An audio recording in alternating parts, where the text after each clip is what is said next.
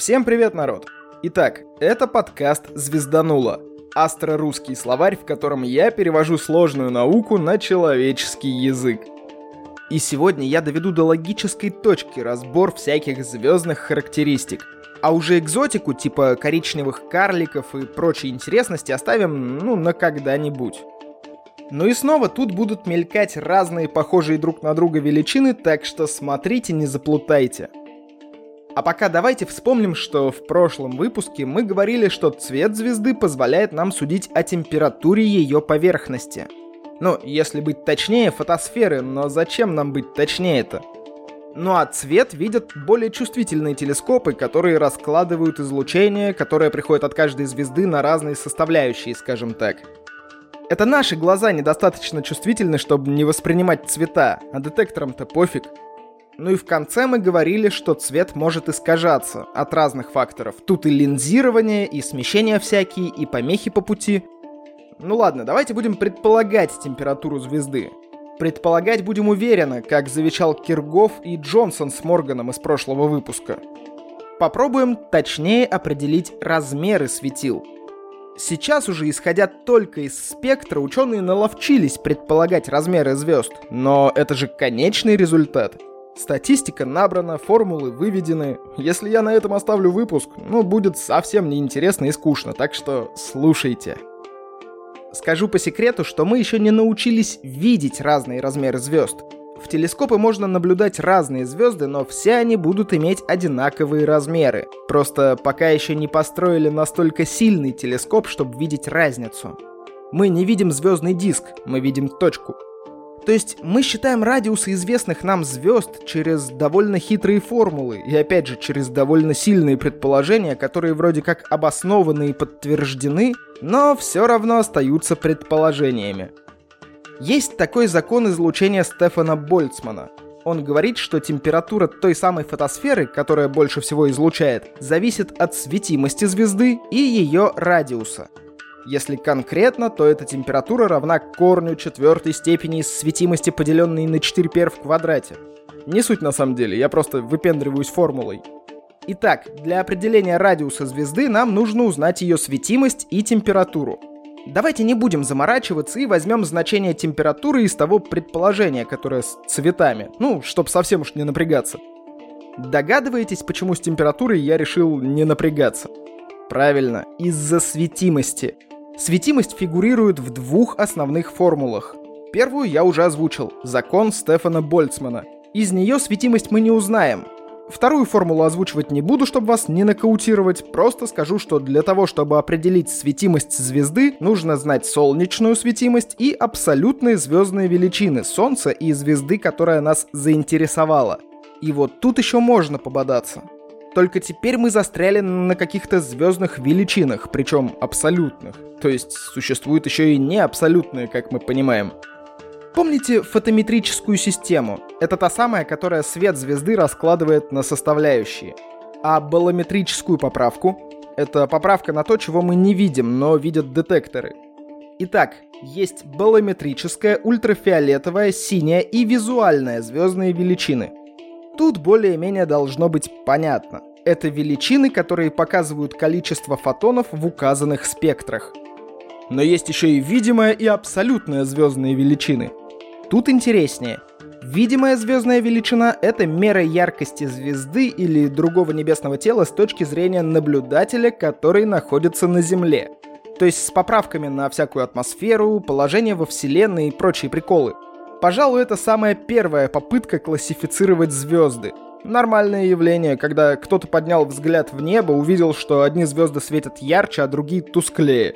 Записал, описал, присвоил разные классы. И только потом мы уже узнали про всякие балометрические поправки и про разную удаленность звезд и их размеры, но узнали ведь? И решили, что теперь как-то нужно иначе проводить классификацию. Вот пришли к абсолютной звездной величине.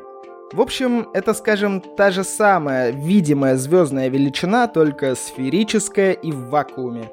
Нужно представить, какой была бы видимая звездная величина для объекта, если бы он находился от нас в 10 парсеках, это около 32,5 световых лет. Собственно, если солнышко — самая яркая видимая звезда на нашем небе, что логично, то в абсолютных значениях она где-то далеко-далеко. На первые места выходит та самая экзотика, с которой я вас как-нибудь потом познакомлю. Просто скажу, что первые строчки хит-парада абсолютной звездной величины занимают звезды Вольфа Райе. И там светимости больше, чем в 8 миллионов солнечных. Ну да ладно, давайте разберемся, как эту абсолютную звездную величину считают. Сразу говорю, что рассказывают только про звезды. Для тел Солнечной системы, комет, метеоров и прочей шебутни формулы другие. А для звезд нужно знать видимую звездную величину, расстояние до звезды и годичный параллакс. Не пугаемся, я не имею привычку оставлять вас наедине с непонятными словами. Выберите какой-нибудь предмет, Лучше всего подойдет что-то вертикальное. Столб, стойка какая-нибудь, салонка, не знаю. Неважно. И желательно, чтобы это что-то не прислонялось к стене или фону. Закройте один глаз и сфокусируйтесь на этой штуковине. Теперь посмотрите на этот предмет другим глазом. Предмет остался на месте, но фон сместился, так? Можно понять, ну, примерно, где между фоном и нами находится объект. Наш мозг с помощью бинокулярного зрения делает это сразу же и на лету.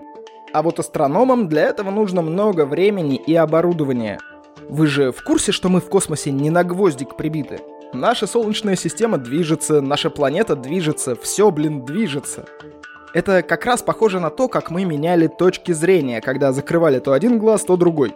Но движение это очень прям небольшое, так что тут надо заморочиться – Параллакс считается в секундах дуги. Это уже к геометрии претензии, я тоже не понял, почему вдруг что-то меньшее, чем понятные градусы, стало называться, блин, секундой. Хотя градусы тоже были не очень понятны. Как много вопросов и как, блин, мало ответов. Ладно, если помните, квазары ученые называют маяками Вселенной. Как раз потому, что их можно считать практически недвижимостью и фоном. Расстояние до них известно, так что теперь можно просто сравнивать с ними положение звезды, которая нам интересна, и вычислять вот эти все секунды. Ладно, с параллаксом разобрались. Что с расстоянием? Прикол в том, что оно из параллакса и считается. Опять геометрия. Помните все эти тангенсы, синусы? Это же были всякие отношения катетов, гипотенусы и математички к вам, блин, лично. Так что с тем, чтобы вычислить расстояние из параллакса, вопросов уже не возникает. Ну а когда у нас есть расстояние до звезды и ее годичный параллакс, мы можем уже вычислить абсолютную звездную величину. Из этой абсолютной звездной величины мы можем вычислить светимость звезды. Полученную светимость мы подставим в формулу Стефана Больцмана вместе с температурой и... Узнаем ее радиус. Бинго! Наконец-то! Нафига, спрашивается, это нужно? Не знаю, просто, блин, так. Ну, раз уж начали выяснять радиусы звезд, так и классификацию соответствующую ввели. Вообще сейчас деление на карликов, гигантов и всякие прочие классы уже происходит от светимости, а не от размеров вроде как, но начиналось-то все иначе. Давайте я уже наконец озвучу все классы и на этом по матрешкам. Итак, у нас есть белые карлики, субкарлики, карлики, субгиганты, гиганты, яркие гиганты и сверхгиганты с гипергигантами – Пока на этом звезданутые энтузиасты остановились. Вот такой вот выпуск получился. Давайте на этом перейдем к закадру. Во-первых, хочу поблагодарить своих друзей Руслана и Катю. Уже далеко не первый раз они поддерживают меня в плане подкаста и вообще. В этот раз в середине недели мой комп снова решил умереть. И я уже думал уходить на какой-то небольшой перерывчик воскрешаться, но нет.